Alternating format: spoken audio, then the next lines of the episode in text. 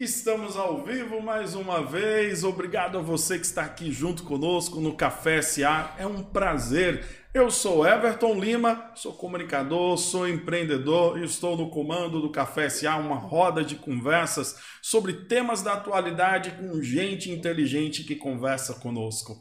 É um prazer ter você aí que está chegando agora, a todos os nossos inscritos, muito obrigado a você que nos acompanha cada quarta-feira, primeiro Café SA deste ano, e você que está chegando agora, já que chegou agora, Pegou esse vídeo de repente aí na edição de recomendados? Vai lá, se inscreve no canal, deixa aqui a sua curtida e aproveita e comenta. Participa dessa transmissão. Se você está assistindo a reprise, faz a mesma coisa.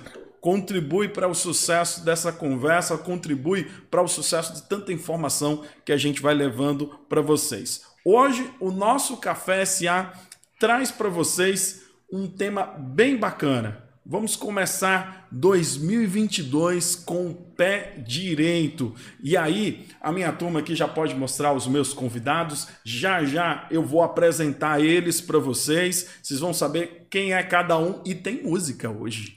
Hoje vai ter som, um som bacana para todo mundo que está nos acompanhando. O Café SA tem o oferecimento da Companhia da Fórmula Farmácia de Manipulação, presente em vários estados brasileiros. Aqui em Mossoró, ele está presente na, no Medical Center, na Rua Pedro Velho e na Avenida João da Escócia. É a Companhia da Fórmula Farmácia de Manipulação que tem o oferecimento no Café SA. É interessante passar para você que está nos acompanhando em casa, no trabalho, no seu smartphone, que o Café SA é gravado ao vivo no YouTube, certo? Transmitido ao vivo pelo YouTube na cidade de Mossoró, no Rio Grande do Norte. Então, em alguns momentos, algumas referências da nossa conversa podem estar associadas a essa cidade ou o nosso contexto de vivência aqui na cidade. Outra coisa bem importante para você que está nos acompanhando, você pode ver também esse podcast não só no YouTube. Dá para você acompanhar no Spotify e nas principais plataformas. Vai lá, procura a gente no Spotify, Café SA, e aqui no YouTube você acompanha tudo direitinho, toda quarta-feira, sempre às 11 horas. Para você que está chegando agora, não custa nada a gente repetir. Meu nome é Everton Lima, sou comunicador, sou empreendedor, tenho uma vasta experiência no ramo da comunicação, rádio, TV, internet, jornal e também como empreendedor sou o diretor da Agenciação, uma agência de publicidade que produz este podcast. E vamos ao Café SA de hoje, vamos aos nossos convidados. Aqui eu trago para conversar conosco e a gente começar 2022 com o pé direito. Eu trago Wesley Carvalho. Ele é natural de São Paulo, graduado em administração de empresas, mestre em engenharia de petróleo e gás, especialista em logística empresarial e finanças. Ele é paulista, veio para o Nordeste para atuar como coordenador e professor no curso da Laurent Brasil, coordenou pós-graduação, graduação de cursos de administração, atuou na área de indústria e comércio desde 2005, na realidade, também atuou em grandes empresas como Gradiente, Continental, Mecalor, Porcelanate, Petrobras, na Universidade Potiguar. E hoje ele é orientador e consultor financeiro, palestrante, empreendedor, pai, esposo e cristão. Seja bem-vindo, Wesley, ao Café SA. Maravilha, Everton. Muito bom estar aqui com você. Agradeço o convite, agradeço a todos aí que estão conosco, nos assistindo. Espero poder contribuir, espero poder ajudar, transformar vidas, né? Através da educação, através da fala aqui. Espero que a nossa fala possa surtir efeito na vida de quem nos assiste aí durante muitos anos as finanças ela tem essa característica, né? Uma vez que você começa a fazer algumas coisas que nós iremos conversar aqui hoje, você usa para o resto da vida. É, o camarada vai estar tá lá com 80, 90, 100 anos e ele vai ainda conseguir utilizar coisas, técnicas, ferramentas que a gente vai discutir aqui hoje. Então, eu espero poder contribuir com cada um dos que estão aí conosco, nos assistindo aí. Olha, vocês já estão vendo que vai ser muito bacana. Quando eu comecei a divulgar o Café SA que o Wesley ia estar presente, os alunos dele, as pessoas que fazem parte do cotidiano dele, já estavam lá dizendo: oh, esse eu não vou perder, eu não posso perder, manda para mim o link. Pois é, Café SA está no ar e ele já está aqui conosco.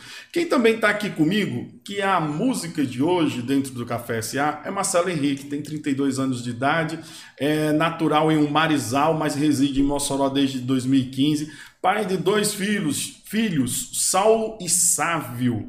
É esposo da Sabrina, cantor, compositor, diretor de arte, design gráfico e arte finalista. Trabalha profissionalmente com a música desde os 15 anos de idade. É isso mesmo, olha só. E com arte digital profissional desde 2020. Ele atua em agências desde 2016 e trabalha como freelancer também para agências de publicidade de todo o Brasil. Meu amigo, meu parceiro, Marcelo Henrique, seja bem-vindo. Muito obrigado, Everton, pelo convite, né? Fiquei muito feliz por você ter lembrado de mim. Né? Representar aqui diversas classes, né?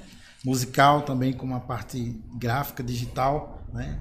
É, o que vem do impresso, né, do time off, como eu postei ontem no né, e vai ser muito importante esse nosso bate-papo aqui, até para tirar algumas dúvidas das pessoas sobre verdadeiramente o que nós fazemos no nosso trabalho, né. É verdade, olha, vai ser bacana. Esse Café SA, gente, quando eu pensei esse Café SA, o primeiro do ano, é, até para quem está acompanhando a gente, eu quis trazer duas coisas interessantes.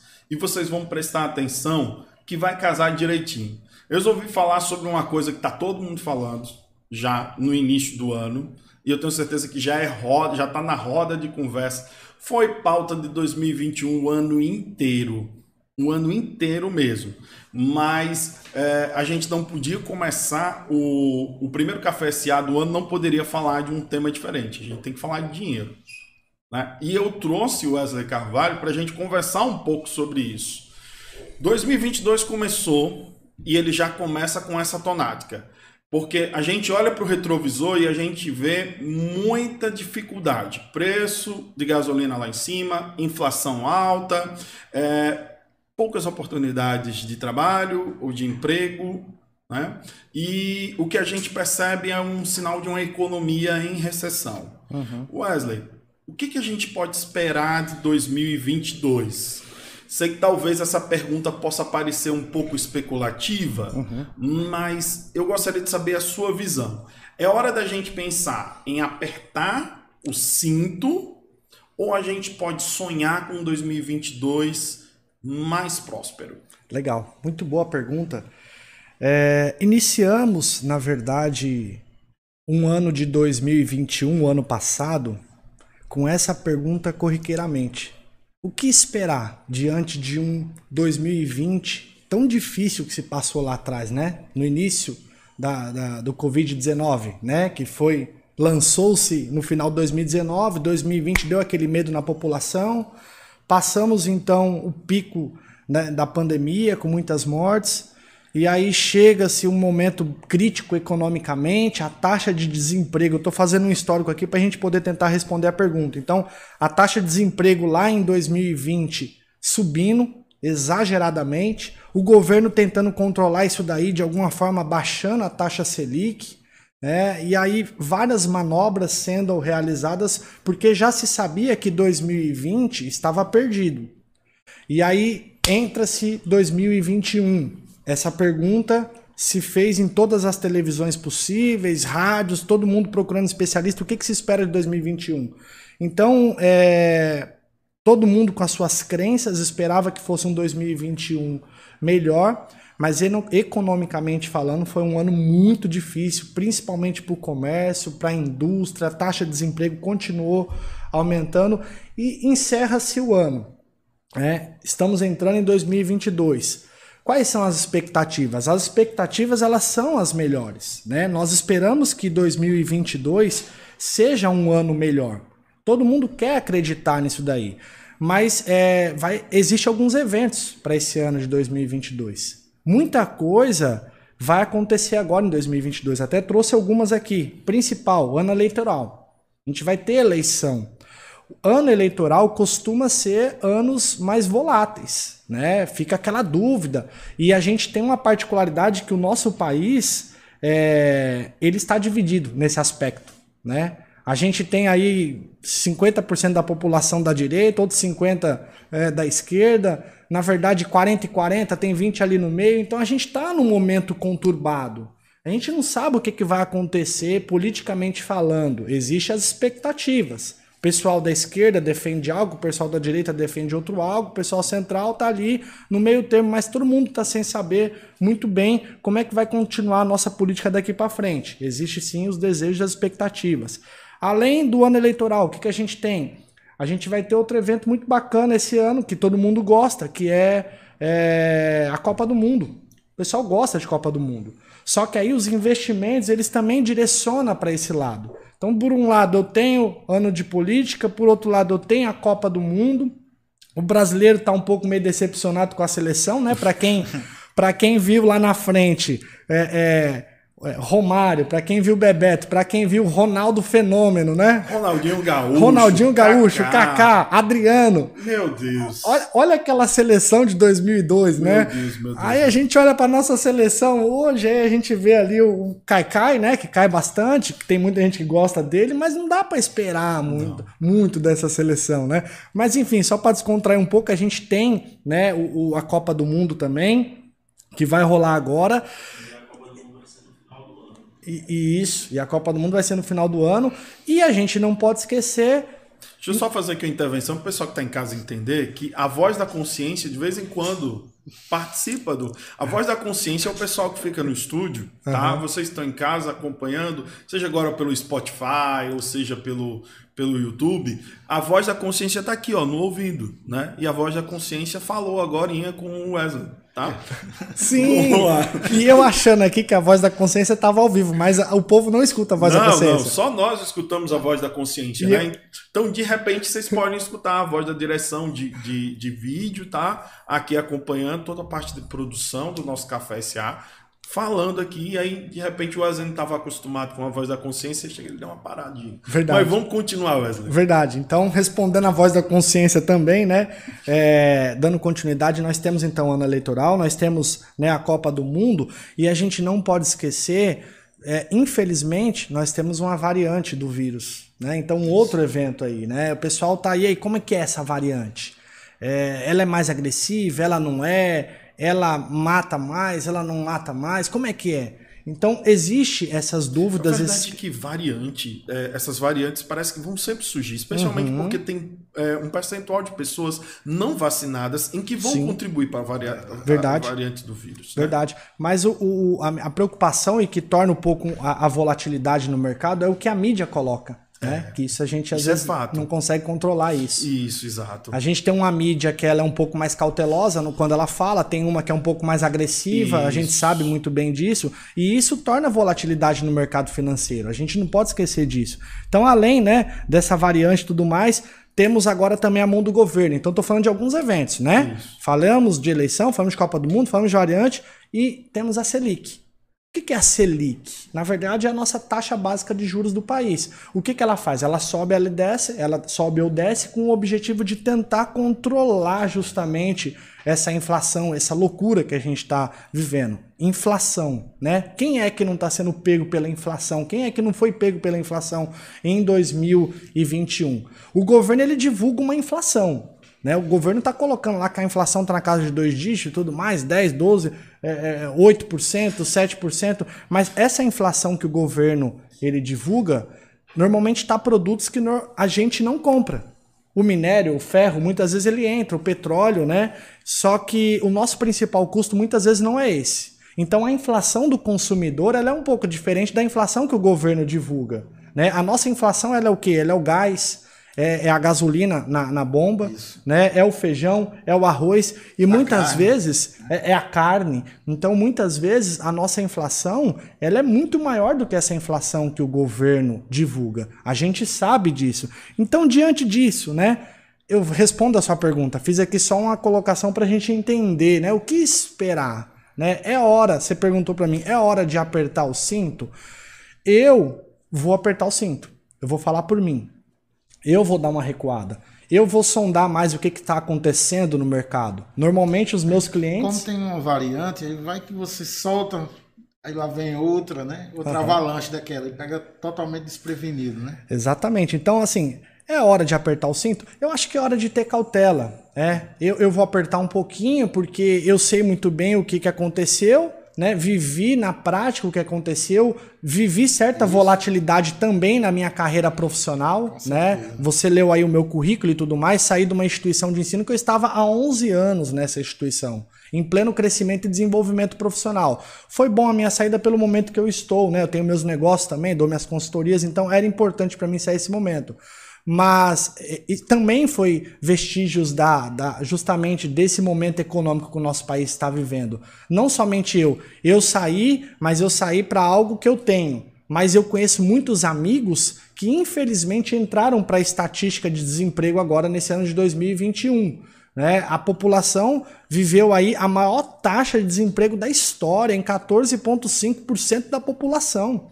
Né? A gente praticamente nunca teve um número desse, de tanto desempregado. Caiu um pouquinho a taxa? Caiu um pouquinho, diminuiu, mas ainda é tempo de ter cautela, ainda é tempo é, de sondar mais o que está acontecendo, esperar, segurar alguns grandes investimentos. Né? O que, que eu sugiro? Poxa, eu, eu queria iniciar agora a construção, vou trocar o carro, vou fazer uma viagem internacional, vou isso, vou aquilo. A minha orientação que eu tenho é: se puder esperar um pouquinho, espera um pouquinho. A construção, por exemplo, para quem vai construir agora, que sonhou com a construção, quer iniciar, a construção ela teve produtos que aumentou 300%. Né? Eu tenho muitos amigos construtores, já construí também, e eles chegam para mim às vezes desesperados. Cara, o que está acontecendo? O ferro, o cobre subiu 280%, o alumínio subiu 300%.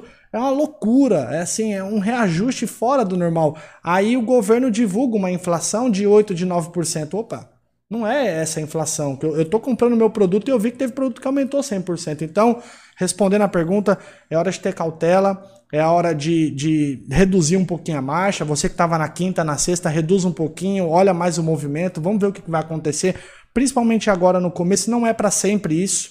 Ah, não vou viver minha vida assim daqui para frente. Não, é um momento, é temporário. Eu, eu creio, é, Wesley, que essa questão da, da educação financeira, é, a gente tem sempre que dar uma apertadinha. Uhum. Né? Mesmo que você esteja folgado, você ganha um dinheirinho extra, faz um trabalho, outro ali, mas você ter sempre é, é, essa expectativa de apertar o cinto, né? Não, eu posso, vou, vou esperar mais um pouquinho, como você falou. Por exemplo, eu trabalho muito com trimestre. Geralmente eu faço alguns planos para três meses. O que é que eu vou me organizar nesses três meses? O que é que eu consigo fazer? Né? Questão de cliente, eu fiz cliente, três meses, contrato. Naqueles três meses, por exemplo, eu não faço uma programação para seis meses, porque de repente eu fecho com um cliente aqui, daqui a três meses ele sai. E eu fiz minha programação para seis.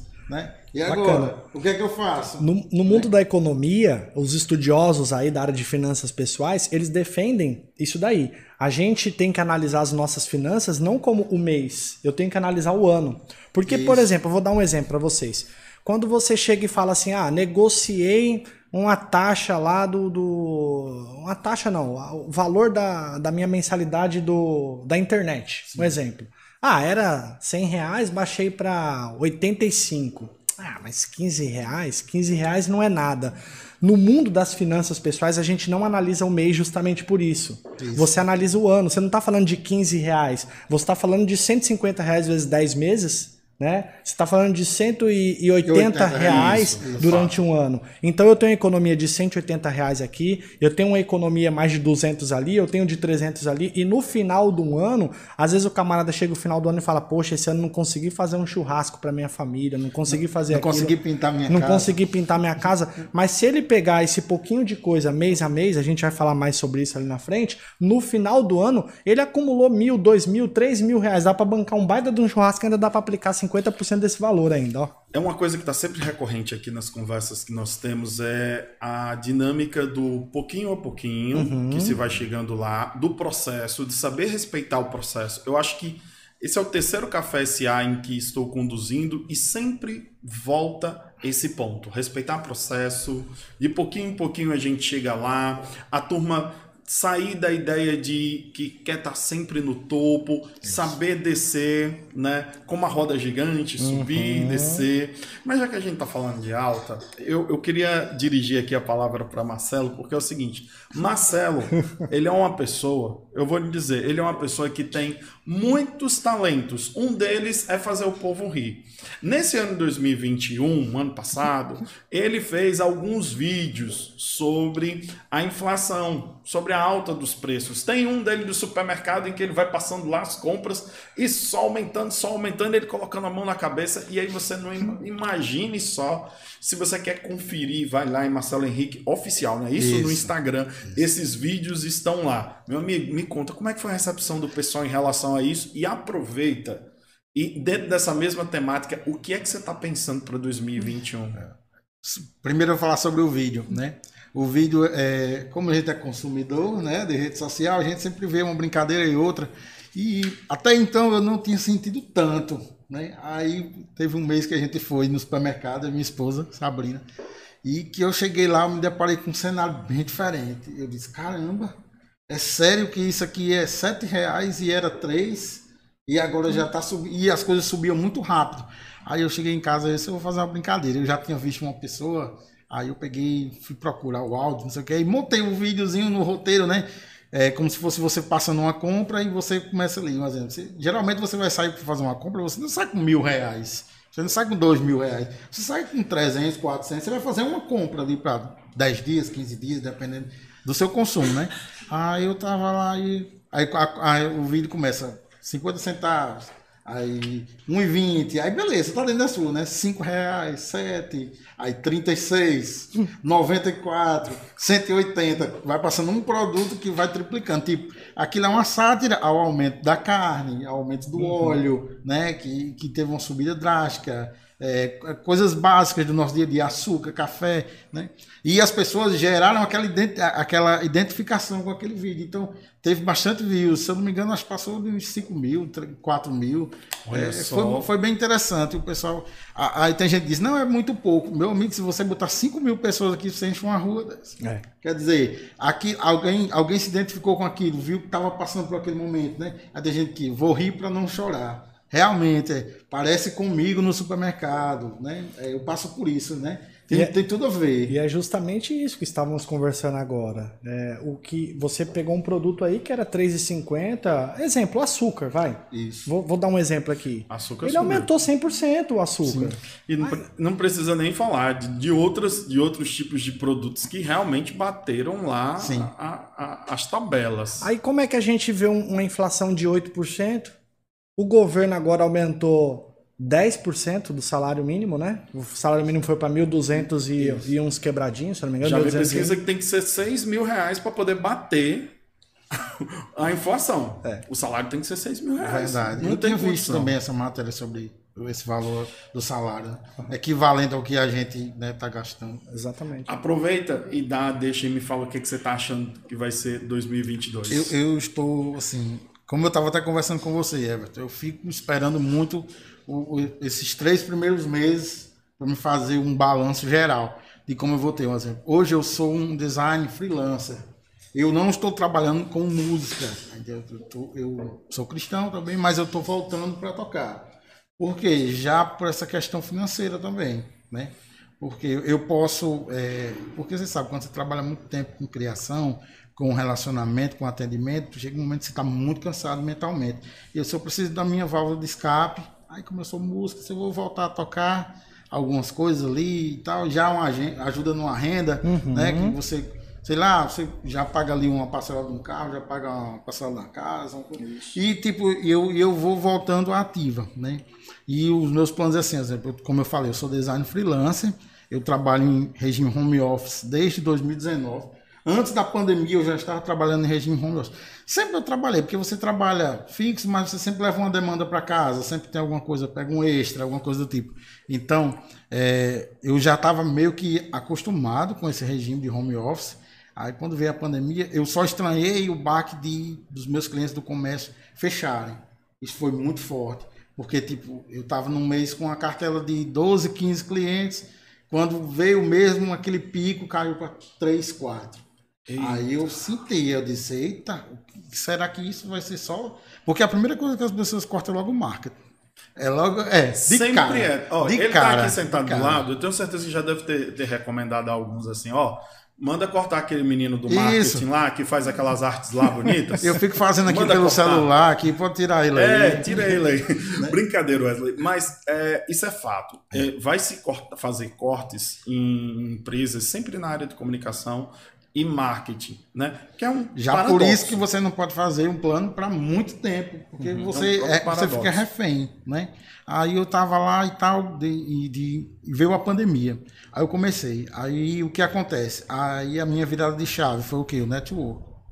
Eu sempre me relacionei bem com as pessoas, sempre tive muita amizade, não só aqui, em diversos estados. Bahia, Mato Grosso, São Paulo, Rio de Janeiro. Sempre tive muitos amigos que eu eh, ganhei através de música, por eu vender show, alguma coisa do tipo, e a gente tinha esse relacionamento. Aí foi onde disse, olha, você trabalha com arte, né? Eu tenho uma empresa aqui de um amigo meu. Aí eu fui pegando de fora, de outros estados, porque aqui estava parado. Os meus clientes daqui pararam todos. E a minha válvula de escape foi clientes externos?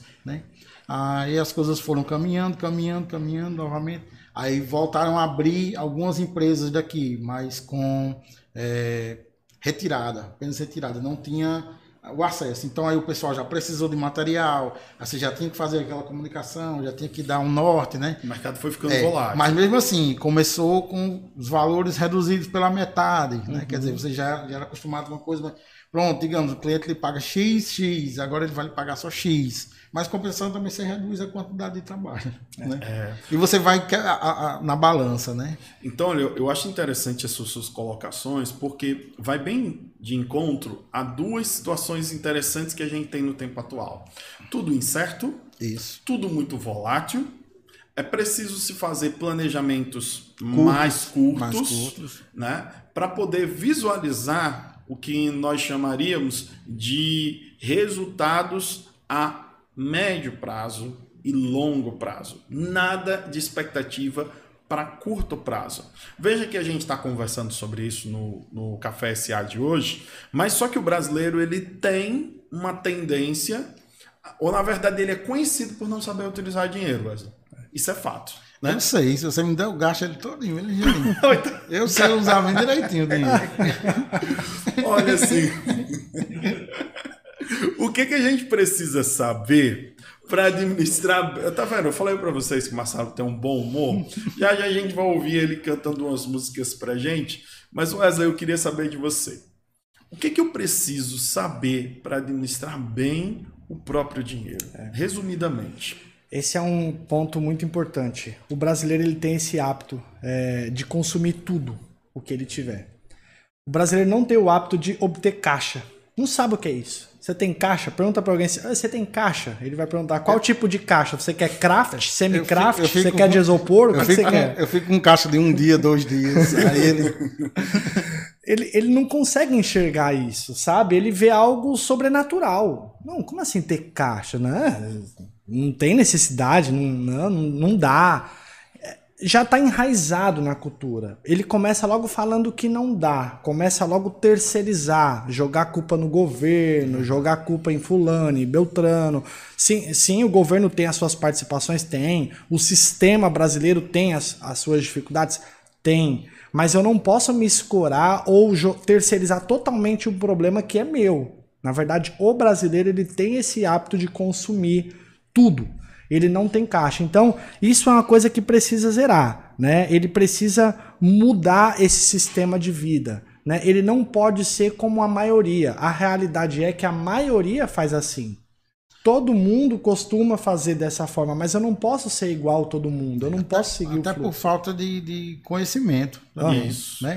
Imagina se vem, vem desde, enraizar desde o início na escola, educação financeira. Sim. Né? Vamos, vamos esse mês aqui ajudar você a administrar 10 reais que você ganhou dos seus pais. Né? Por exemplo, você tem um evento para ir, um parquinho. Então tem cinco brinquedos, tem lanche, tem não sei o quê. Vamos administrar isso aqui. Aí Por exemplo, se você gastar só metade, a outra metade você pode ir outro dia. Eu Ou você pode tá- fazer outra coisa. Enraizar né, nas pessoas mesmo a, educação financeira. Eu vou entrar aqui, eu vou entrar na palavra de Wesley e dizer o seguinte, ó, isso vai também desde como a gente educa o filho da gente, sabe? Porque a falta da pertença do dinheiro faz todo sentido.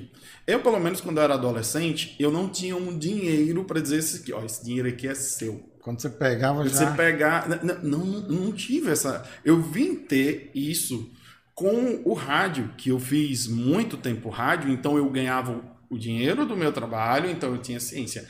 Esse dinheiro aqui é meu.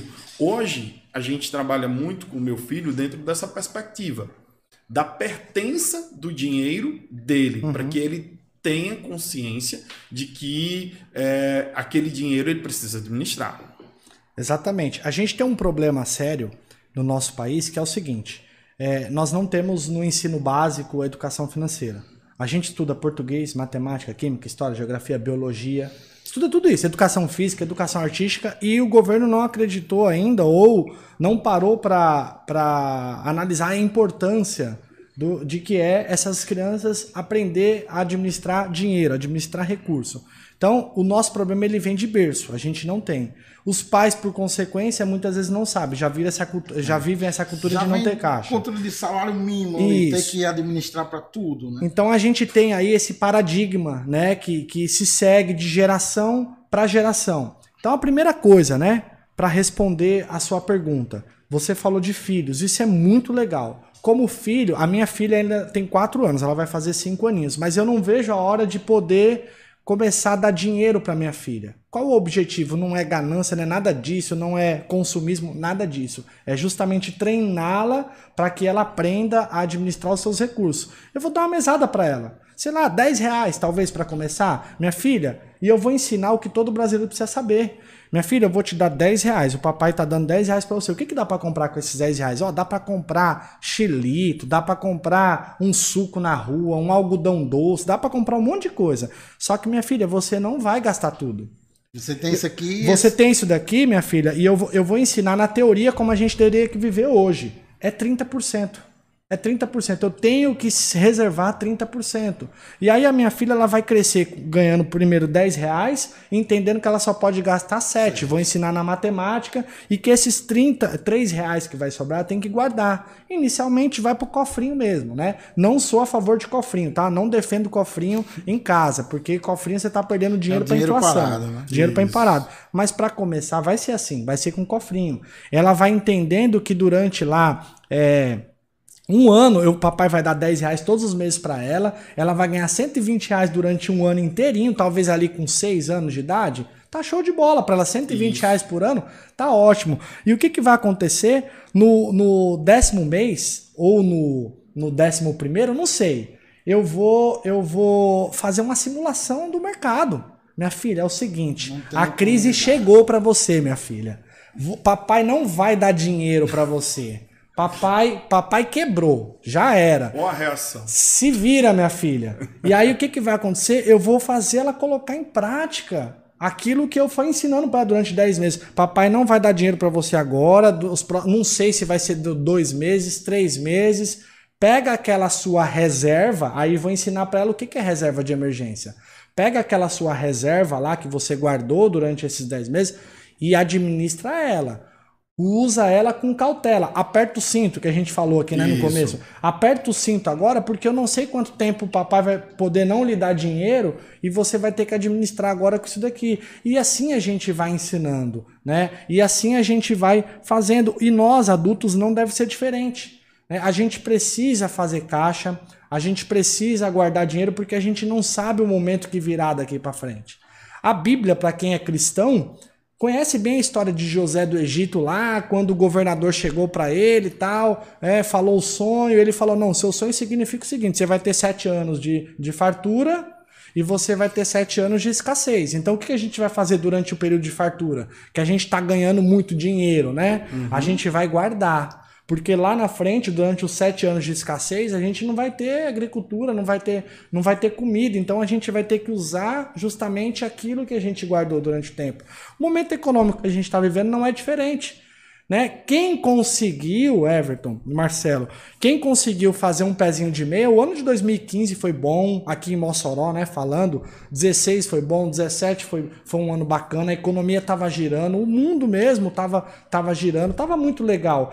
Quem teve essa maturidade de, opa, é, tá bom, mas eu vou guardar um pouquinho aqui, tá vivendo agora na prática. Eu é saí da universidade em janeiro do ano passado, fez um ano agora. Faz um ano que eu não trabalho, o Everton. Faz um ano que eu tô vivendo com aquilo que eu plantei. Minhas rendas, meus negocinhos que eu guardei e tudo mais, tudo fruto daquilo que eu guardei durante esses anos. Porque eu sabia que em algum momento viria. Algum momento você iria precisar. Isso. Né? Então tá aí, eu tô usando. E é isso que a gente tem que fazer, respondendo a sua pergunta, como fazer? Eu não consigo fazer isso só aqui na cabeça. A cabeça do homem, ela é falha. A gente às vezes esquece algumas coisas. O princípio básico de gestão financeira pessoal é o quê?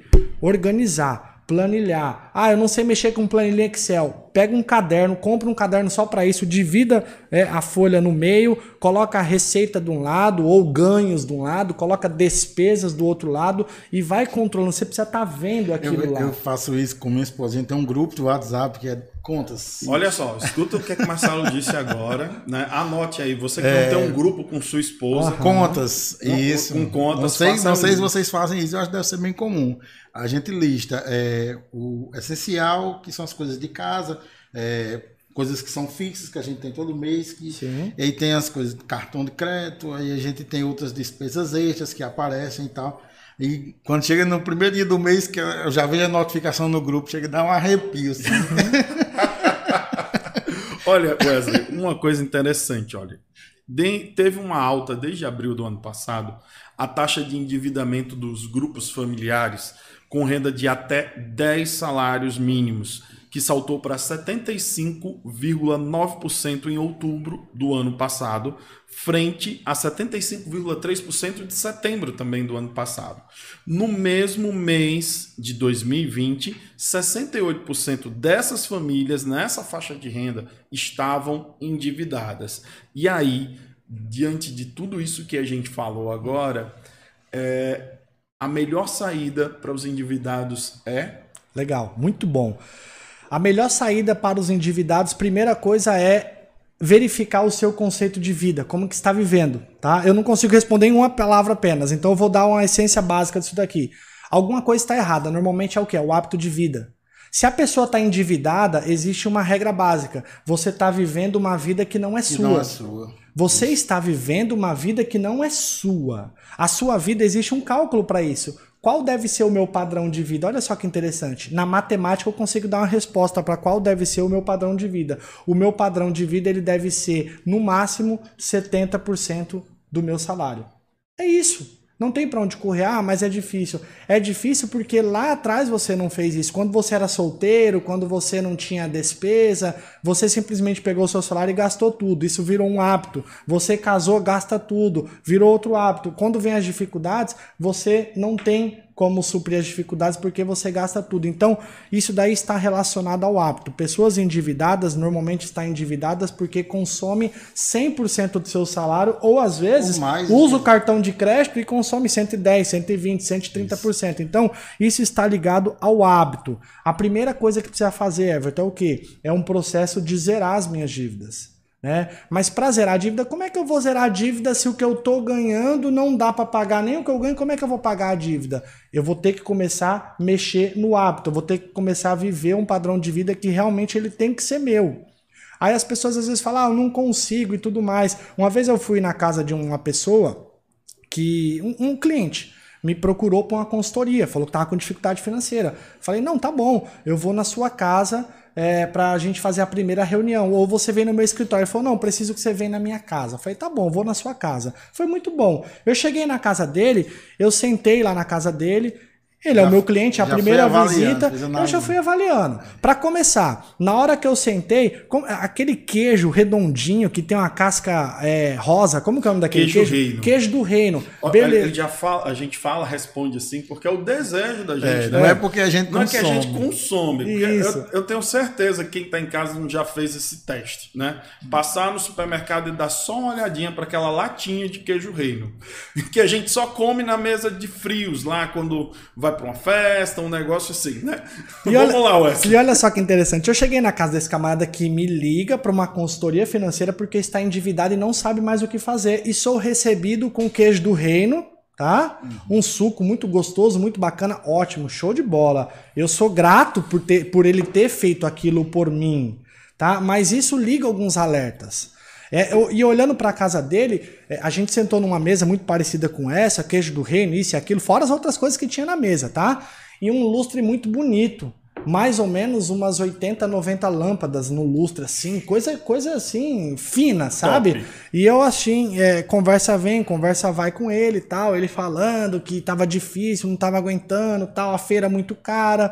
E aí, eu, como é minha função orientar, eu fui primeiro avaliar o quê? A gente faz um diagnóstico. Quando você vai no médico, o médico pede o quê? Uma bateria de exames pra gente. E a gente, na vida financeira, tem que fazer isso também.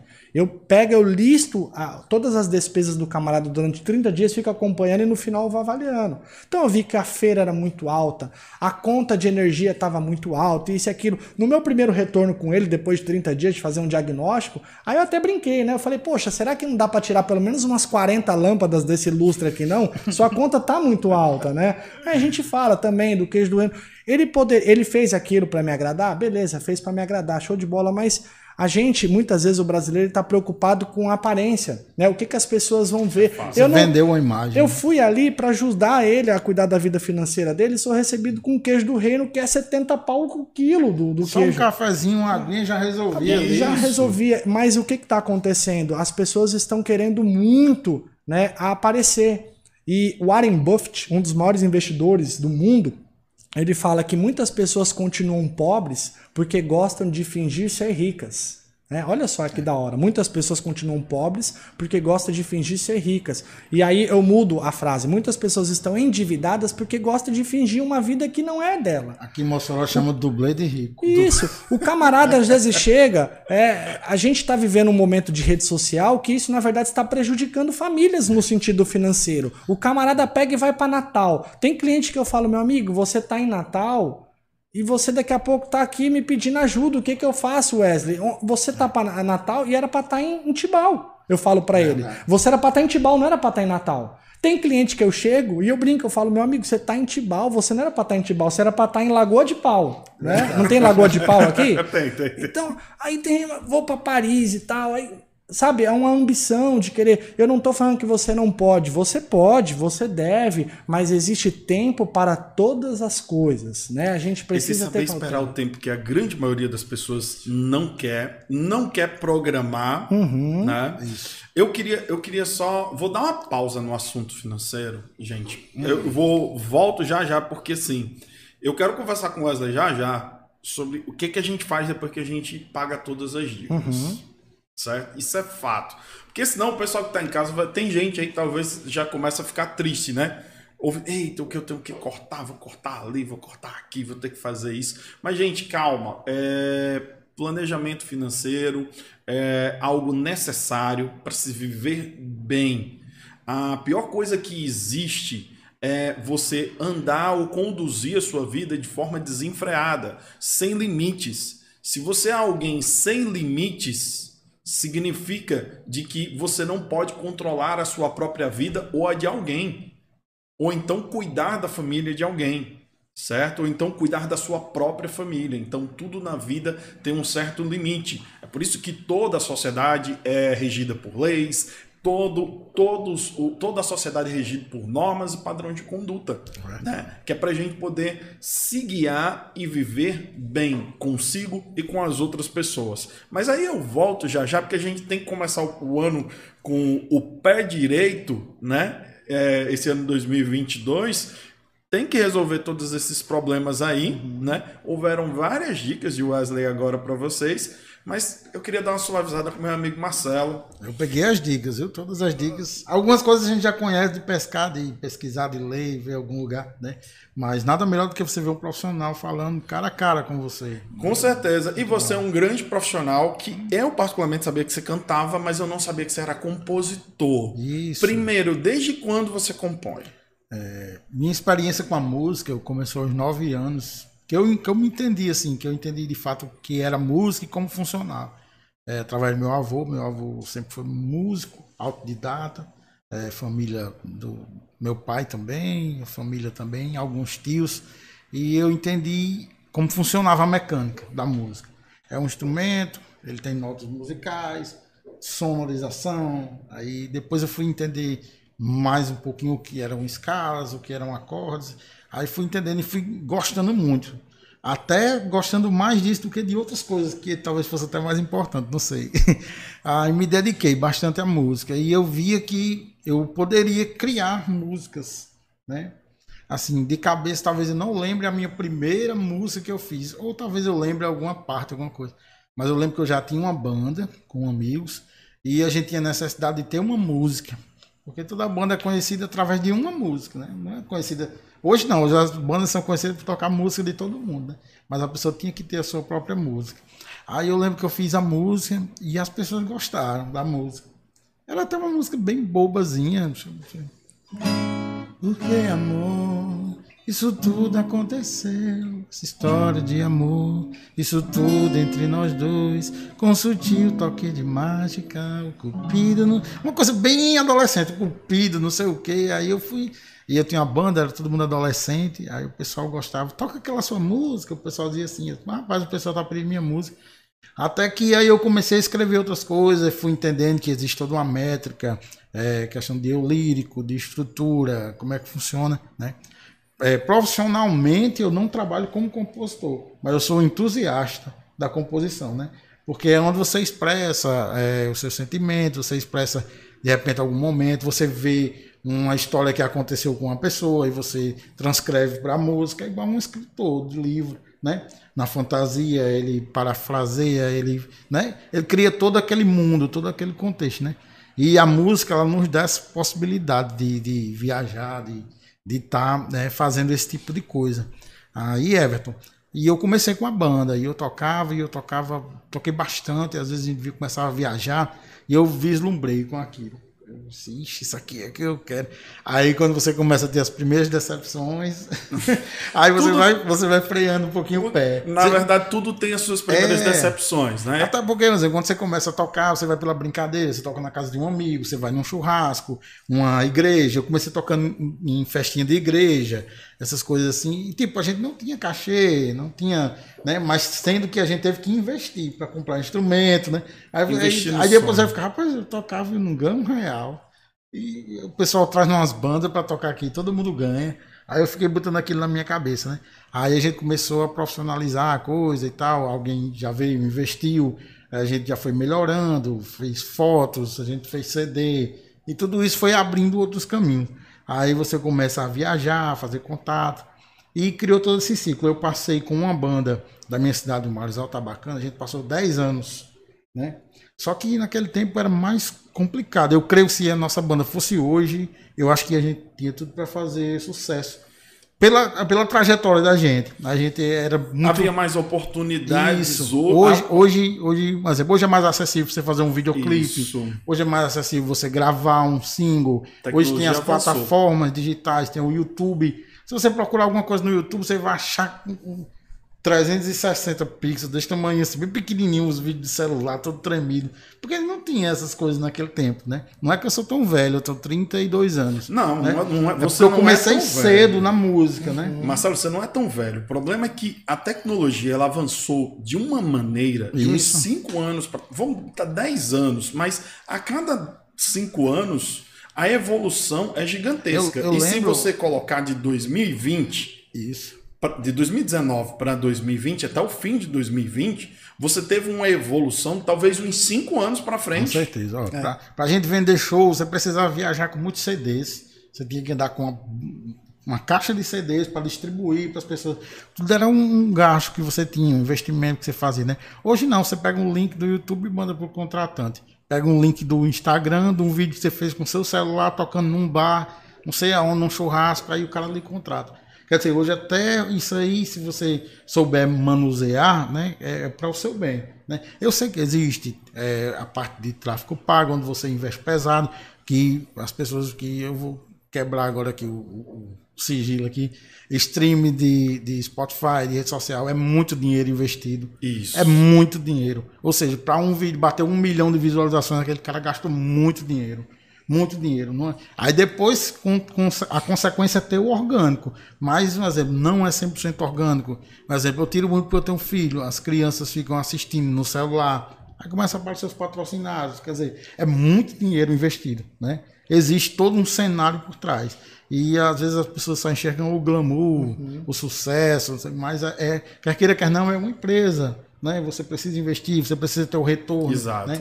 E exemplo, você viu que na pandemia o pessoal deu uma parada. Eles falaram bandas demitindo equipe, demitindo músicos, uhum. né? Quer dizer, a parte financeira. Aquela banda que não fez aquela reserva, que conseguiu arcar pelo menos com um salário ali, cesta básica dos Isso. seus músicos, dos funcionários, ela parou, ela parou de tudo, né? Ou seja, a educação financeira e a música também estão correlacionadas. Exato. Tudo, todas as áreas, né? E canta aí pra gente. Canta agora. Alguma música. Essa música é de, de José Erickson, um amigo meu.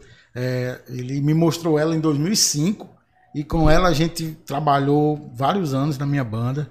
O nome dela é Lembranças de um Amor. Vou fazer ela aqui.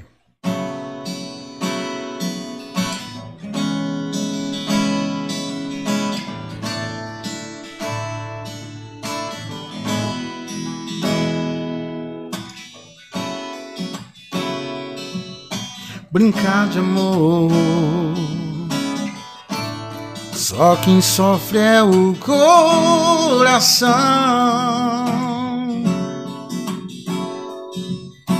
Aonde for, me leva no teu peito.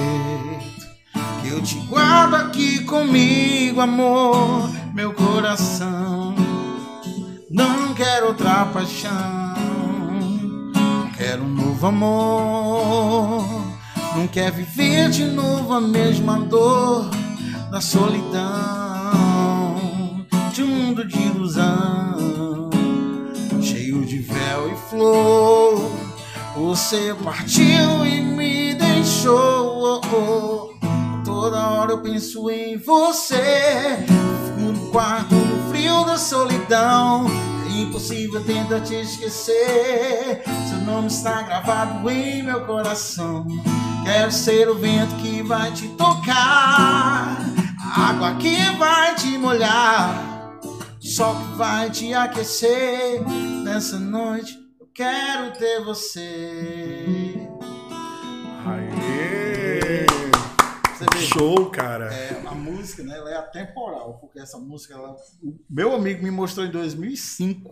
Quer dizer, hoje estamos em 2022 e ela é sempre atual, né? É, eu penso muito em retomar agora e voltar com ela, uma nova roupagem, como eu fiz. Porque não tem data de validade. Tem né? não. Você muda um arranjo, muda um detalhe, né? Tiago já faz uma imagem, já faz um negocinho aqui. Já, deixa, já é, deixa um negócio bom, né? Isso, já, já faz um, um negocinho bonitinho, né? Tá vendo? Aí eu conheço muito bem o trabalho.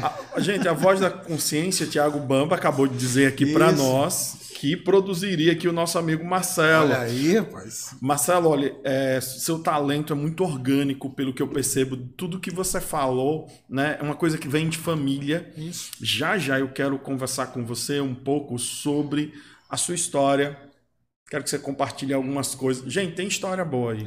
O Wesley também tem história boa também para contar. Já já ele vai contar. Eu vou já já a pergunta que eu vou dirigir a vocês, né? Que história vocês poderiam contar para motivar alguém?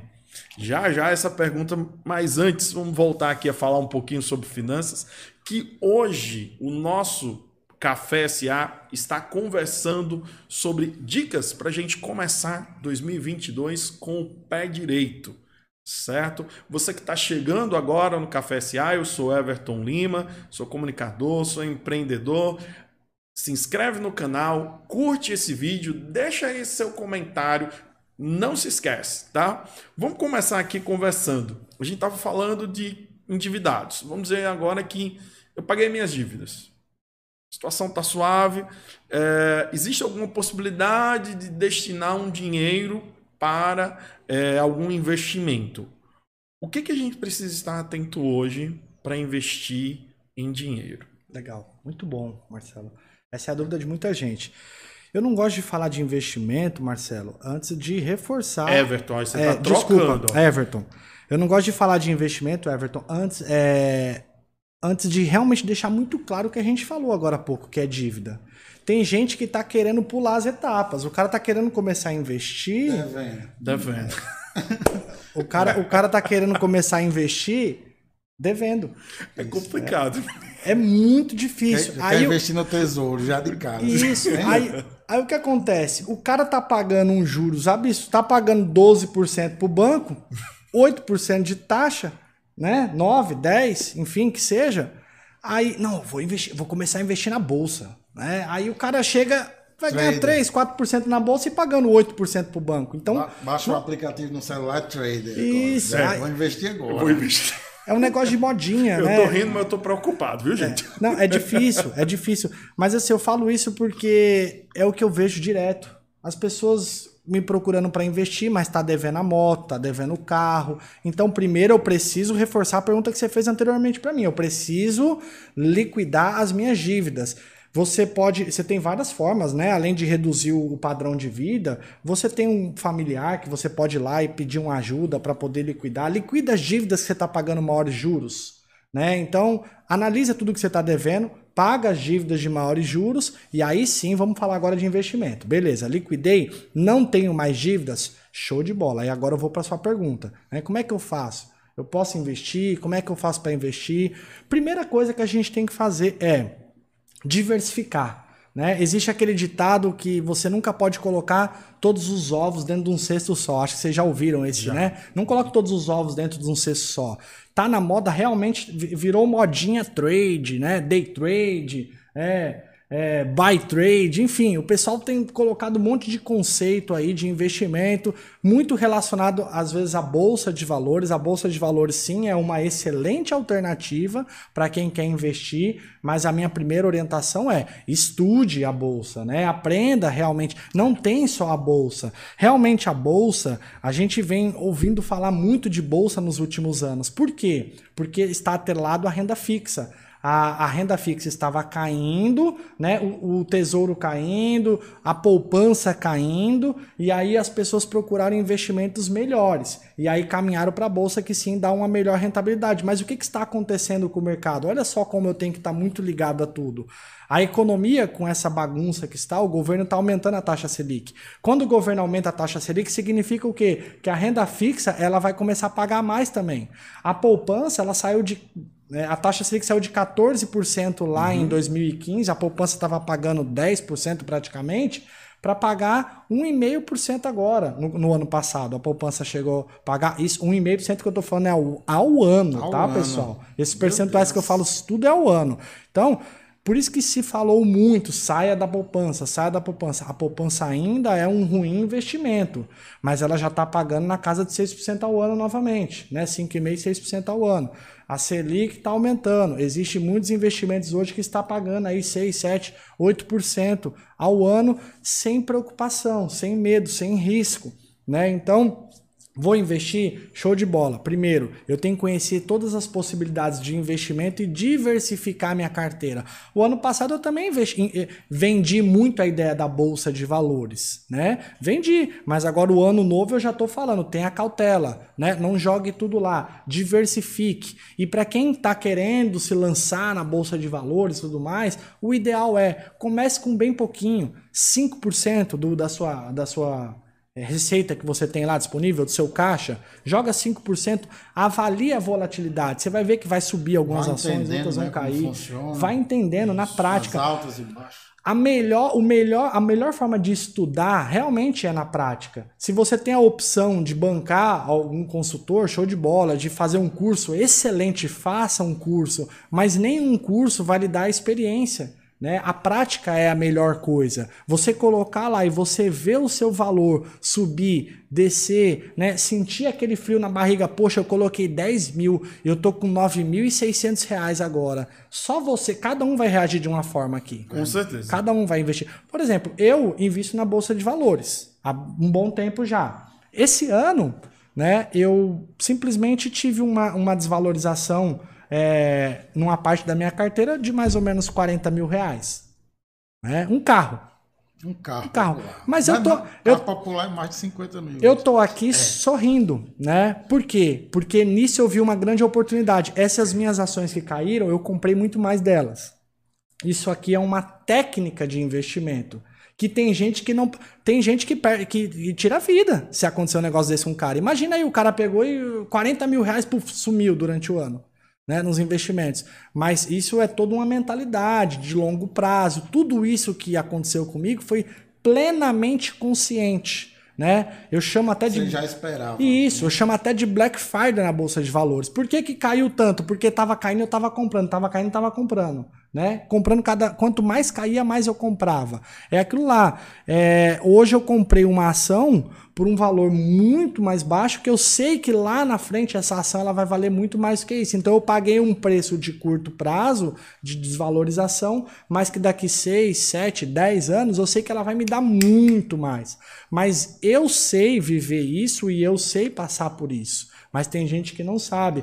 A bolsa de valores, para quem está investindo na bolsa, ela tem essa volatilidade que ela é muito alta. Então, tem que tomar cuidado na hora de investir. Para quem vai começar a investir, eu sugiro que sonda o mercado, estuda o mercado, comece com um pouquinho, coloca Você pouquinho e vai, o que é que você está vai empregando o seu Isso. dinheiro, né? Exatamente. Eu vi uma matéria Wesley, é, sobre falando sobre o- a pessoa que ganhasse na Mega Sena da virada, Uhum. a rentabilidade dela. É, eu não eu não entendo de números de, de investimento, mas lá falou que se ele pegasse é, ele podia torrar 50 milhões, pronto, é 350 milhões. Você torra 50 milhões, mas você pega os 300 milhões e você investe. Aí ele se ia dar uma rentabilidade para ele de, 3, de, de quase 3 milhões por mês. Uhum. Aí eu fiquei curioso. Um dia, quando eu ver um profissional, eu vou perguntar se isso é verdade. É verdade. É. Isso é verdade. É, hoje, se você. Um cara que ganha isso Agora, daí. 300 milhões de reais, convenhamos, né? Não, e veja que, assim, e veja que tem até uma certa lógica. Vamos lá, 300 milhões. A gente tá falando aí de quantos por cento? Ele tá falando de 1%. 1%, né? 1%. Mês. 1% Você consegue. mês. Você consegue hoje fácil, 1%.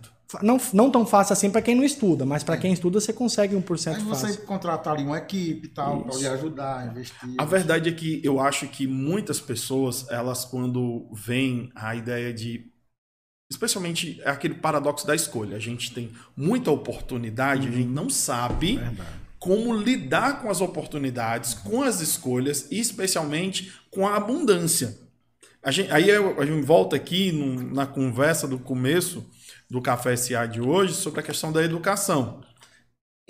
O Wesley está falando propriamente sobre isso, sobre você entender como funcionam os investimentos em ação. Está recomendando aqui a estudar, a planejar, a pensar bem cada um desses investimentos, porque da mesma maneira em que vai trazer muitos benefícios para você, mas também tem riscos. E aí vem uma característica que essa característica talvez seja é, muito associada ao empreendedor que é aprender a correr riscos calculados. Hoje, o perfil que se exige do profissional do momento atual é um perfil empreendedor, é um perfil resiliente, é um perfil que sabe se adaptar a todas essas mudanças, mudanças e incertezas que nós estamos falando desde o início que nós abrimos o Café SA. Parece ser até uma repetição, mas cada especialista que senta aqui fala de incerteza, fala de volatilidade. Gira no mesmo eixo, Gira né? no mesmo eixo. Sempre a gente acaba falando da importância de respeitar processo, da importância de fazer o simples e voltando para o que o Wesley estava falando, o mais importante é, em, em suma, planejar, estudar e saber que todos esses riscos podem acontecer com você. Exatamente. Não é verdade? Perfeito. Nesse sentido, eu vou pegar a deixa do empreendedor, que é a palavra do. Não vou dizer do momento. Ela já é do momento, a tendência do momento há, um tempinho aí. Eu né? lembro que eu até falei quando eu te conheci, é, em 2010 na faculdade de administração. Você deu uma Olha palestra para gente sobre a questão de, de comunicação, de como falar. Até isso a gente tem que aprender, como falar, como se portar, né? E naquele tempo falava-se muito do e-commerce. Era uma palavra muito nova, o e-commerce. Aí a gente ficava e-commerce. Aí tinha alguns professores que diziam, né? 2010, né? O senhor sabe que já foi professor lá. Ele dizia assim: ó, o e-commerce vai ser o futuro das vendas. Não é que o, físico ele vai acabar, mas o digital ele vai ter um espaço. Uhum. E a gente já sabia que existia isso. Quer dizer, quem teve um insight naquele tempo, deu uma investida, criou uma loja, fez um drop, né? É comprar fora e revender aqui, hoje está colhendo bastante fruto. Quem entendeu, né? Às vezes a gente está falando uma coisa aqui que não é para hoje, mas é para amanhã depois de amanhã. Então, quando você tem aquele insight, então você investe logo. Mas fala-se muito em investimento é, na, da, da, sua renda. Né? Tem gente que entra por um vídeo e sai pelo outro, mas é aquela pessoa que para para ouvir, se ele investir hoje, daqui a cinco anos, ele vai dizer, olha, há cinco anos atrás eu ouvi o é, Wesley falando num podcast sobre investimento e eu peguei aqui e investi todo mês aqui 200 reais e hoje eu estou colhendo esse fruto. Né? E o interessante que você falou, né? Falou-se há 10 anos atrás Isso. de e-commerce e muita gente às vezes não deu valor. E a pandemia agora, ela obrigou, obrigou. quem não sabia vender pela internet a vender. E quem não sabia comprar, a comprar. A comprar. Porque Verdade, muitas pessoas é. não sabiam comprar pela Exatamente. internet. Verdade. E aí, dentro disso, desse boom do empreendedorismo, e aí o que, que eu falo, o que, que eu pergunto para você, na verdade, Wesley? Quais seriam os conselhos para quem é empreendedor, agora fazendo um contexto 2022, tá? Atual. Atual, Atual, em termos de finanças, dentro desse cenário que a gente tem. Legal. Ó, eu trouxe até um dado aqui que eu peguei atualizado. É, último censo do IBGE, 48% das empresas brasileiras fecham nos três primeiros anos de vida. Tá? Nos três primeiros anos, 48% das empresas fecham. Tô indo para 10, graças a Deus. Passei, Passei. Se passar, muito bom, viu? Conseguiu sobreviver os três primeiros anos, show de bola. Quais são os principais motivos, né, de, de dessas empresas fecharem no, nos, nos três primeiros anos? O principal motivo é a gestão financeira. O grande motivo é gestão, né? Gestão financeira, é, gestão de relacionamento, não conhecer bem o próprio negócio. Aí existe marketing, existe uma série de fatores. Mas o principal grande motivo é justamente gestão financeira. Quando você abre uma empresa, você está falando, você, aquela empresa está simbolizando, simbolizando um bebê. Quando um bebê nasce, quando meu filho nasce, né? Eu tenho três bebês. Eu tenho um de quatro anos, um de um aninho e meio e agora tô com uma que nasceu há dois meses, Eita. né? E já tô planejando o próximo. A minha bebê de, de, de dois meses, ela tem condição de me bancar? Não, ela não tem condição de bancar, ela acabou de nascer. Você tem que gastar toda a sua energia nela. Toda a energia nela. E é justamente por isso que as empresas quebram nos três primeiros anos de vida.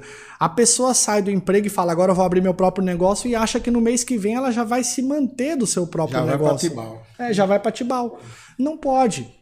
Não pode. É muito, é difícil ser empreendedor no Brasil, né? Por isso que 50% das empresas quebram, porque as pessoas além de não ter a base, quando chega, já chega e quer consumir dinheiro daquela empresa. Não é o ideal. Eu tenho uma empresa, eu tenho uma loja de bebê.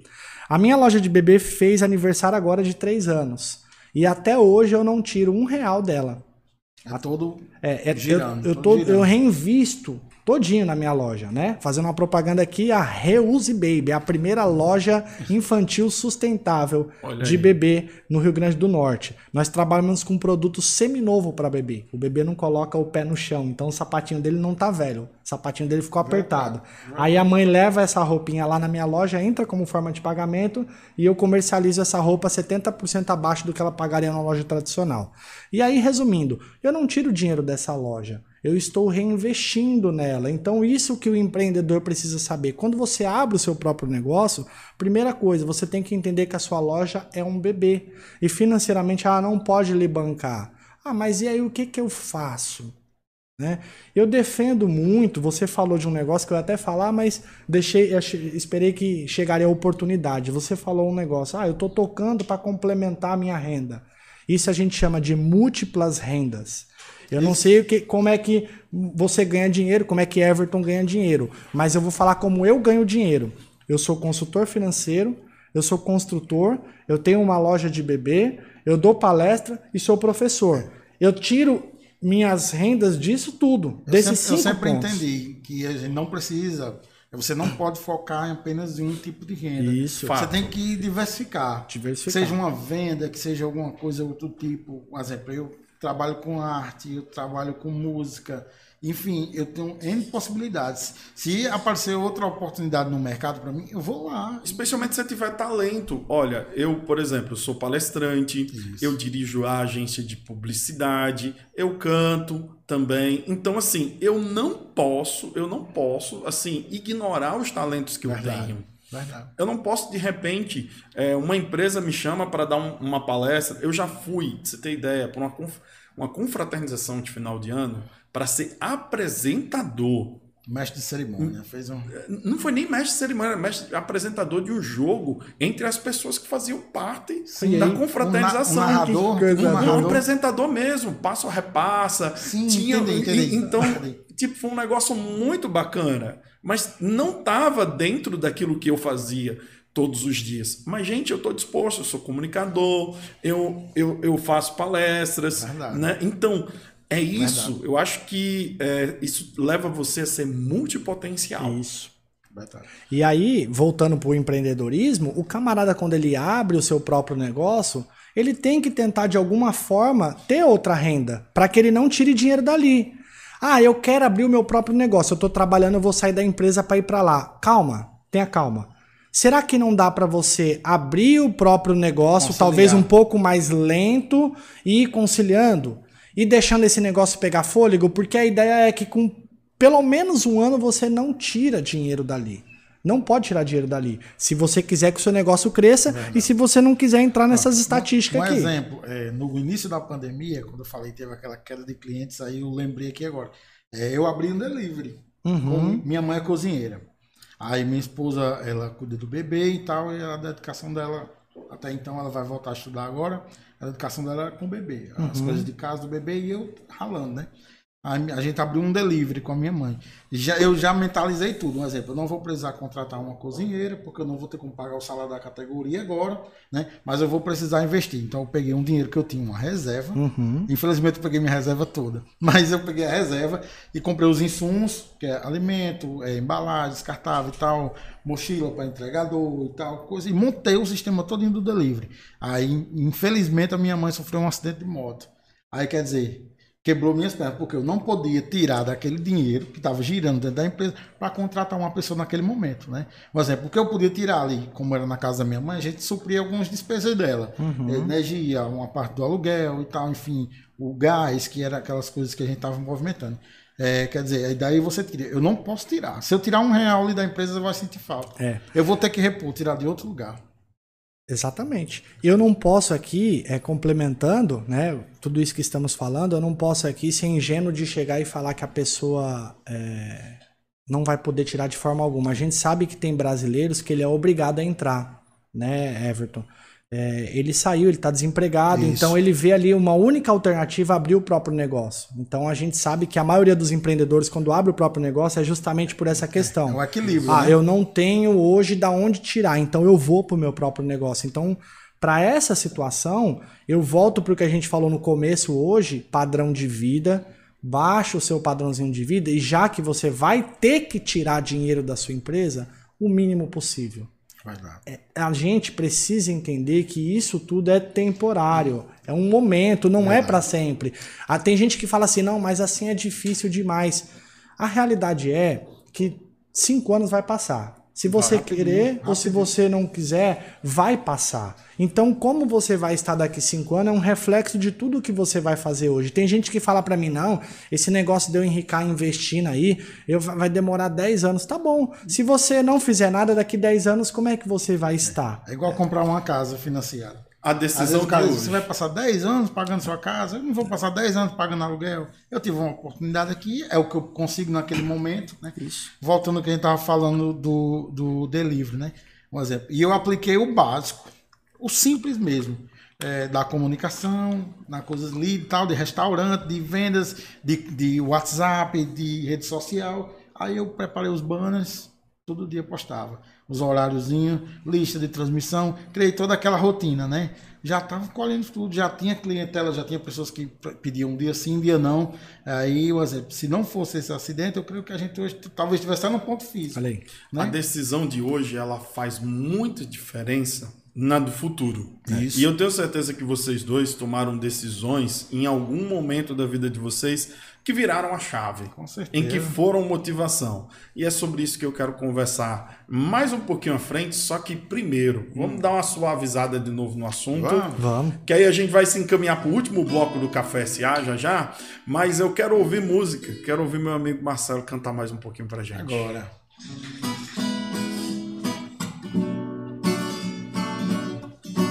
Cresça, independente do que aconteça. Eu não quero que você esqueça que eu gosto muito de você. É. Chego, uh, sinto o gosto do teu beijo. É muito mais do que desejo. Hum, me dá vontade de ficar. Seu olhar mais forte como a água do mar. Vem me dar novo sentido pra viver. Encantar a noite. Quero ser feliz também. Navegar nas águas do teu mar. Desejar para tudo que vem flores brancas, flores brancas.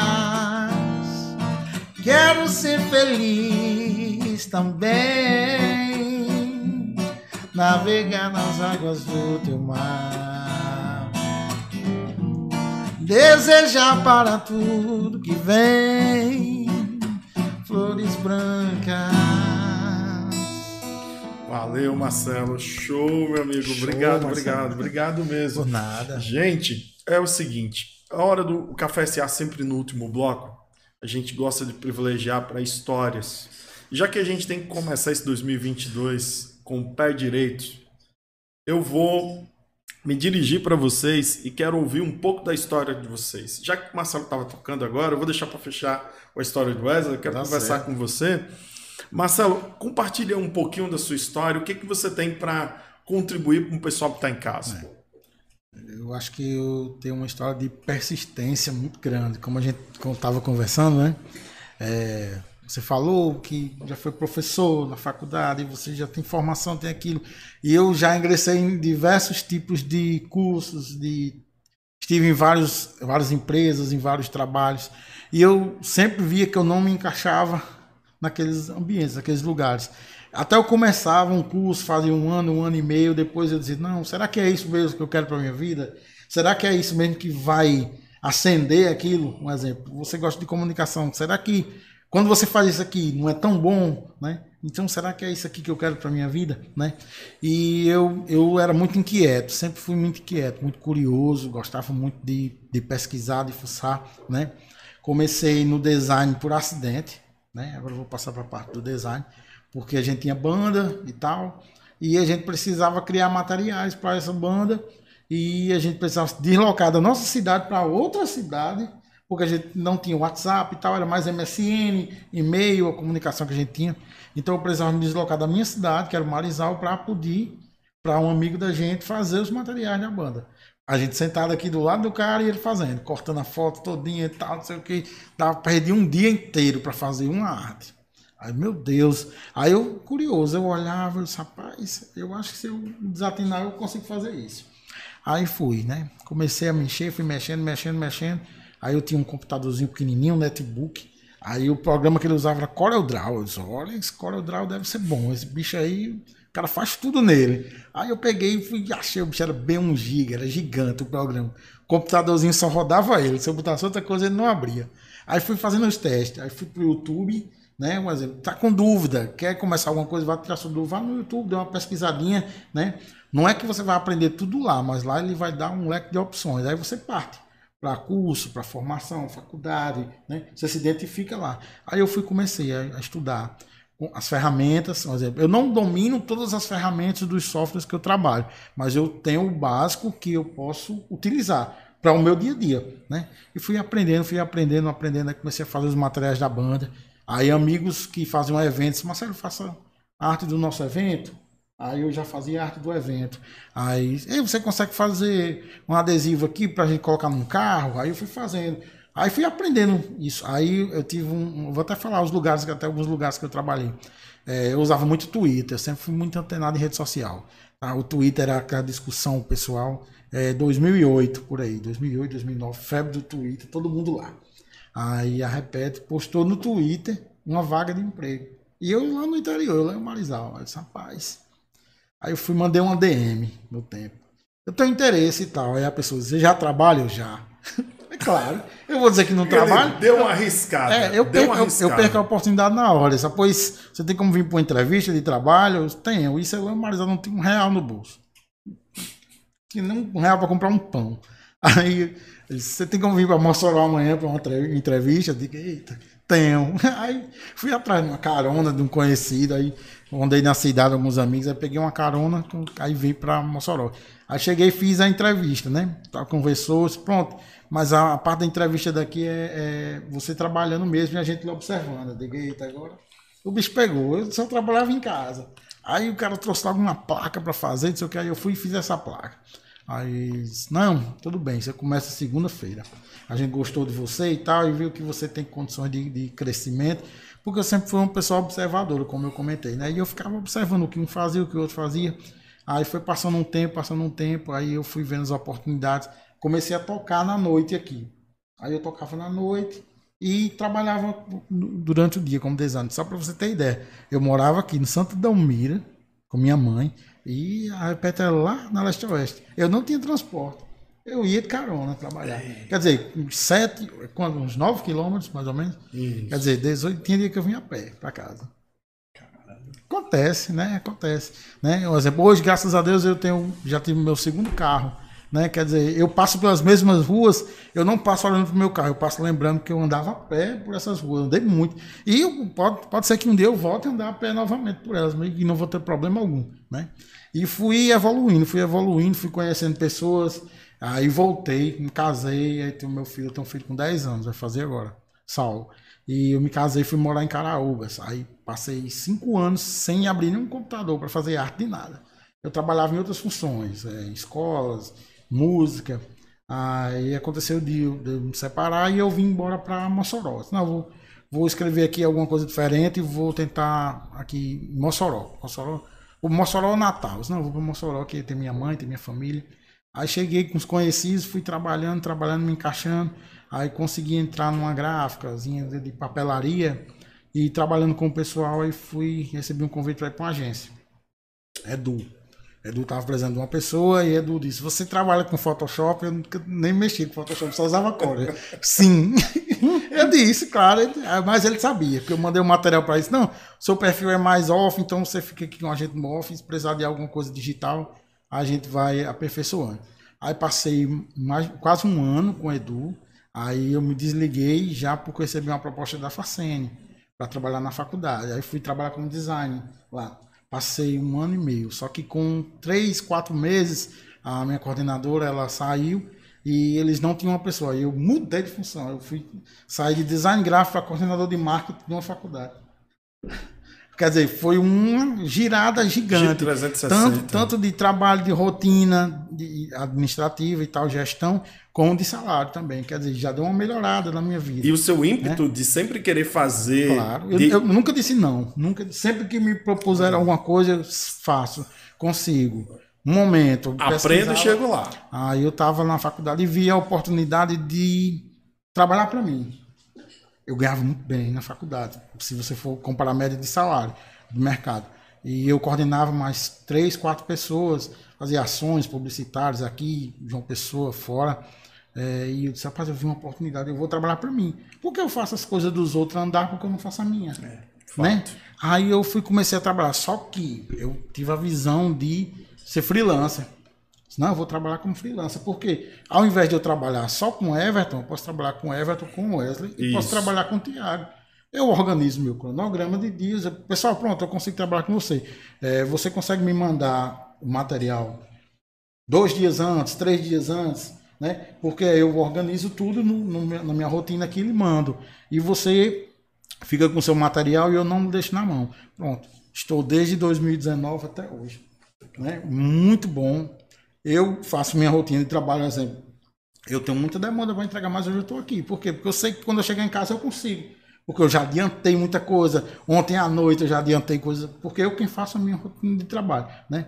E eu vejo uma oportunidade. É, a, a questão do design, da comunicação, abre muitas portas. Você conhece mais pessoas, né? E, por exemplo, você conhece. Eu trabalho com marketing político também, trabalho com prefeituras. E você, cada vez mais, você vai conhecendo mais pessoas. Isso é importante. A gente está em ano de política. Quer dizer, esse ano vai ser. Já se falam em Já- equipes, em montar equipes. Já vai ser puxado aí para você, Marcelo. é, é, exemplo, porque eu já saí desse negócio de, por exemplo, vamos trabalhar com fulano. Não, é equipe e a gente coordena partido, a gente coordena, entendeu? Porque a gente já tem esse know-how. Um exemplo, não é eu vou sentar aqui e vou fazer um negócio. Não, a gente já entra valendo, cara. A gente já faz acontecer, né? A gente vem de campanhas aí de prefeito, de, eu fiz nove prefeitos, a gente fez mais de 20 vereadores. Teve muitas vitórias, os que perderam foi consequência. Uma coisa ou outra, um brief diferente de campanha que mudou, ah, o eleitor deu uma mudada. Mas é, me deu uma possibilidade de conhecer pessoas excelentes no mercado. E hoje é, me posiciono muito bem. Eu, eu vejo dessa forma, eu faço uma autoavaliação e de ser um, um profissional correto. Eu busco muito isso. É, se eu fechei o compromisso com você aqui, no momento que não der, eu vou chegar. É, olha, infelizmente eu não vou conseguir. Mas em outra oportunidade a gente pode trabalhar. Agora sim, eu nunca fui de deixar ninguém na mão. Se eu trabalhei com uma pessoa e ela disse que eu deixei ela na mão, ela está redondamente enganada. Eu sempre avisei, eu sempre cheguei e disse para a pessoa: olha, é, vamos trabalhar até certa forma. No momento que não der mais para mim, eu vou chegar para você e vou dizer: olha, fugiu muito do que eu estou pensando aqui, eu trabalho dessa forma. Porque quando você me contrata, você já sabe que eu trabalho daquela forma. É igual você, você vai dar aula, o cara já sabe como é que você trabalha. Né? Então, pronto. É, queria mandar um abraço aqui. É, Os meninos pediram aí. Não esqueça Eita. da gente. Um grupo de designs, é, Dedos de Magia. Não, Dedos de magia. é, cara, fica os design. Todos os designs. É o cliente, é o cliente do amigo meu, ele mandou uma arte pra ele, ele fez, caramba, você tem uns dedos de magia. Aí, aí pegou. Mandar um abraço pros meninos aí do grupo, né? E dizer que a nossa classe, ela é muito rica, né? São pessoas que são muito criativas, né?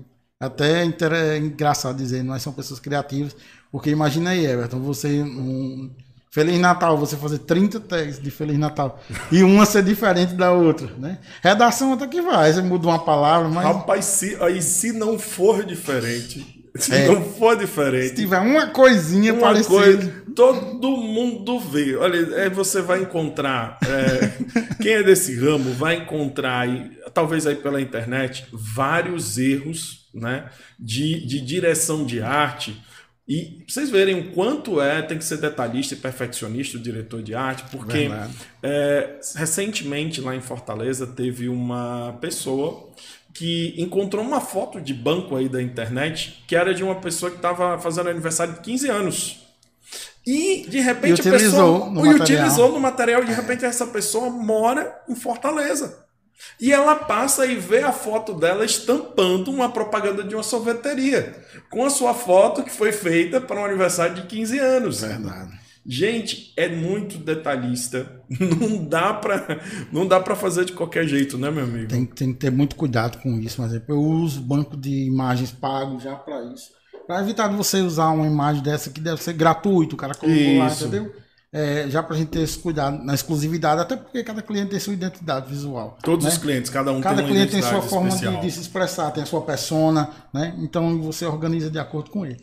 E, Everton, eu acho que é isso. É, não desistir, não desista, não desista. Se você acredita mesmo naquilo que você faz e você vê que você faz com excelência, não desista. É, vai ter momentos de você desanimar, de você estar para baixo, de você estar muito triste, né? até decepcionado de algumas formas. Mas não desista. Você tem, tem que, que prosperar.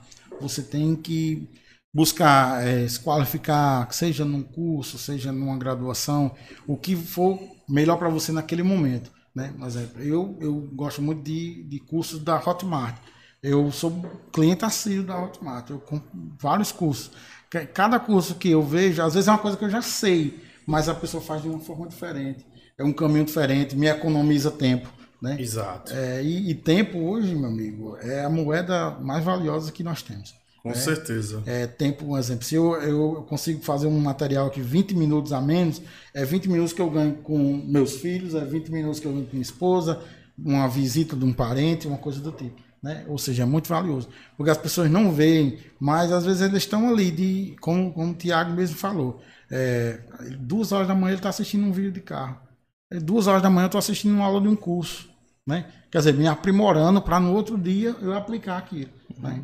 Aí as pessoas pensam que é fácil, apertou no botão, tá pronto. Não, não é assim. É uma rotina, é uma pessoa. É saúde mental, nós precisamos ter diariamente, né? Você já até falou sobre saúde mental aqui é uma, uma parte muito importante, até para finanças. Se você não tiver uma boa saúde mental, exatamente. Você não Perfeito, consegue. Marcelo. Marcelo, você trouxe aqui para gente muito sobre tomar a iniciativa, Isso. sobre aprender sempre, humildade.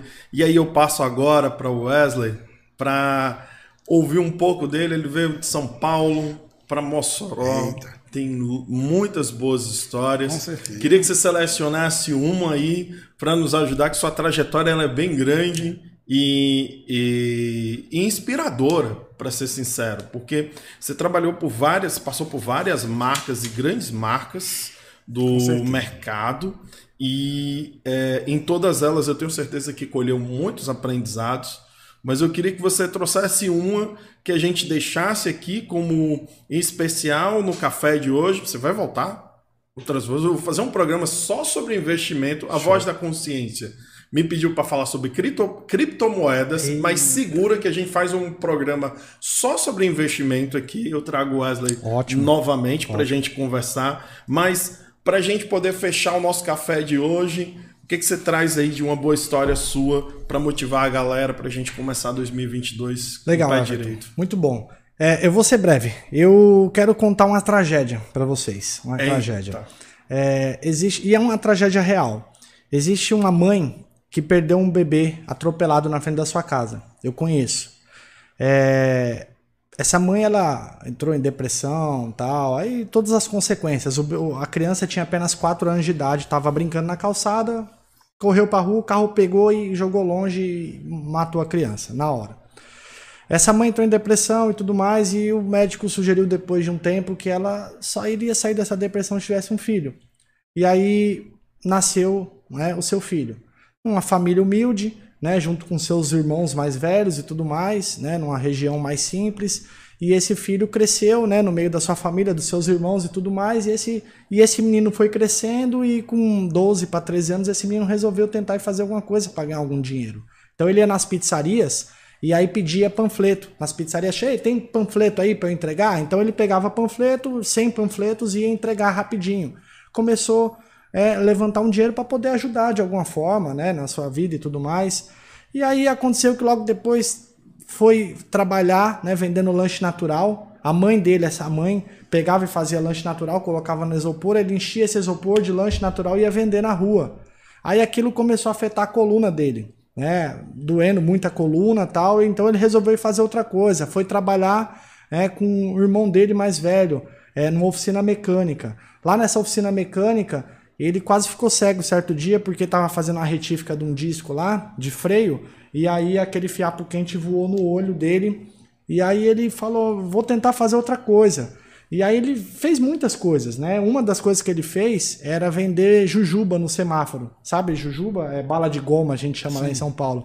Vendia no semáforo para levantar um dinheiro. Então esse menino sempre foi fazendo alguma coisa porque os seus pais não tinham tanta condição de dar tudo que ele queria. Então ele queria alguma coisa.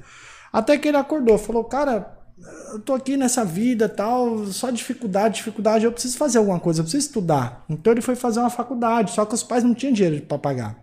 Então ele pegou e comprou gravata, sabe gravata de colocar na camisa? Comprou gravata, chegava na sala de aula com as gravatas, pessoal, ó, gravata aqui, ó, os homens aí, tal, para quem quiser comprar é para eu pagar a faculdade. Então ele pagava uma parte da faculdade vendendo gravata, vendendo um monte de coisa.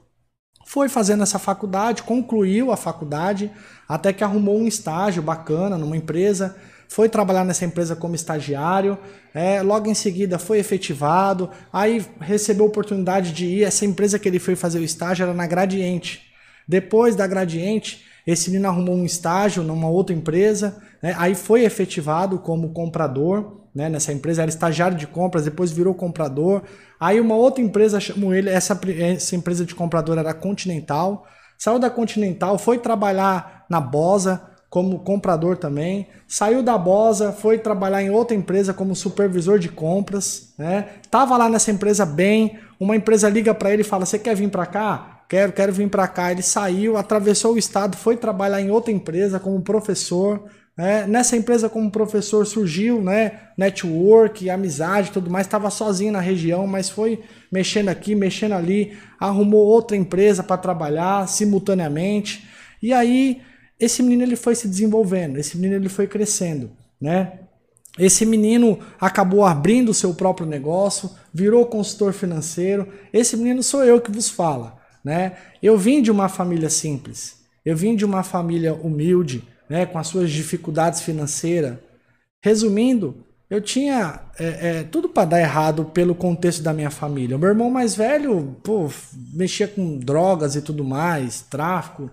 É, o meu outro irmão também, não sei se eles estão aí nos assistindo, né? Usava também drogas e bebidas e isso e aquilo, e prostituição, vindo de uma família muito difícil. Meu irmão foi pai com 16, o outro foi com 17, a outra foi mãe solteira e casou e tudo mais. É, eu tive tudo para dar errado. É, talvez não era nem para ter nascido. Eu só saí, só nasci realmente por uma, extra, por uma tragédia, né? Meu irmão morreu atropelado e minha mãe tava com depressão e resolveu ter mais um filho, então eu vim ao mundo. Então, é, eu tô falando isso por quê? Porque eu não sei o contexto de vida de quem nos assiste. Era difícil? Era. O meu também era. Eu saí de São Paulo sozinho para vir para cá. Né? Hoje eu estou em Mossoró e eu tenho três filhos moçoroense, da gema, como diz o moçoroense, né? Tenho três filhos moçoroense, minha esposa. A minha família hoje está quase toda aqui. Os meus pais vieram me visitar. Meu outro irmão está morando aqui, o do meio, com a família dele, com o negócio dele. O meu outro irmão mais velho está aqui conosco também, com seus filhos. Boa. Então tá sendo muito bom, né? Eu tava lá em Tibau com a minha família, vim aqui para a gente poder participar do programa. Show, né? e, e assim, é, foi difícil não foi fácil, foi muito difícil, como é para Marcelo, como foi para Everton. Não desista, né? Avança, vai dar certo. Agora tem que ter é, determinação, tem que ter fé, tem que ter coragem, tem que ir para cima. Né? Vamos passando por cima das dificuldades que as coisas vão dar certo. Então, essa reflexão que eu queria deixar aqui é para quem nos assiste. Cuidado com a vida financeira, não sai gastando mais do que o necessário. Quanto mais simples se viver hoje, é melhor para que lá na frente você possa ter. Né? Tem gente que fala assim: ah, mas e se eu morrer hoje? Vai ficar tudo aí? Já viram essa frase? Já. Se eu, se eu morrer hoje, vai ficar tudo aí? Aí eu lhe faço outra pergunta: e se você não morrer? É. E se você não morrer hoje, se você durar 100 anos, 80 anos, 90 anos, aí como é que vai ser sua vida lá na frente? Então é melhor cuidar economizar um pouquinho, né? Viver de forma mais simples, porque lá na frente você vai conseguir viver bem melhor, se Deus quiser, lutando, batalhando, pegando o que Mar Marcelo falou aqui.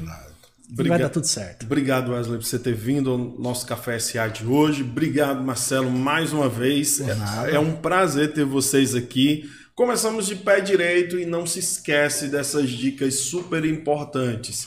Foco, determinação, aprender sempre humildade e fé. Não vamos esquecer, gente. Vamos começar 2022 com o pé direito, deixando de lado qualquer pensamento pessimista. Como vocês ouviram, dificuldade todo mundo tem. E não vai ser diferente para você, né? Não é que é difícil só para você. Para todos nós está difícil, mas a gente vai tentando, a gente vai seguindo, com um sorriso do rosto e com muita esperança. Esse foi o Café SA de hoje. No próximo Café SA, na quarta-feira que vem, eu vou trazer um grande exemplo de empreendedorismo. A Ana Brown, como é conhecida por muita gente aqui na nossa cidade, talvez aí na sua cidade também, pois ela tem um alcance nacional. Trago também o consultor financeiro para empresas Everton Costa ele vai conversar com a gente sobre dicas para empreendedores. Então, eu vou fazer um café SA voltado só para empreendedor. O que, é que você acha?